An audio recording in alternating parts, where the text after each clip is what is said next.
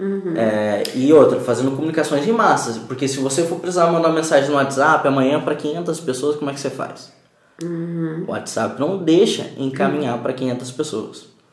Então, qual foi a solução que, que eu encontrei para que a gente consiga criar uma lista de WhatsApp, que a gente consiga fazer envios em massa e que a gente consiga agrupar essa lista, né? Tipo, Então imagina assim, se eu tenho uma casa, ou eu sou músico, eu trabalho com evento, depende, é, depende de cada nicho.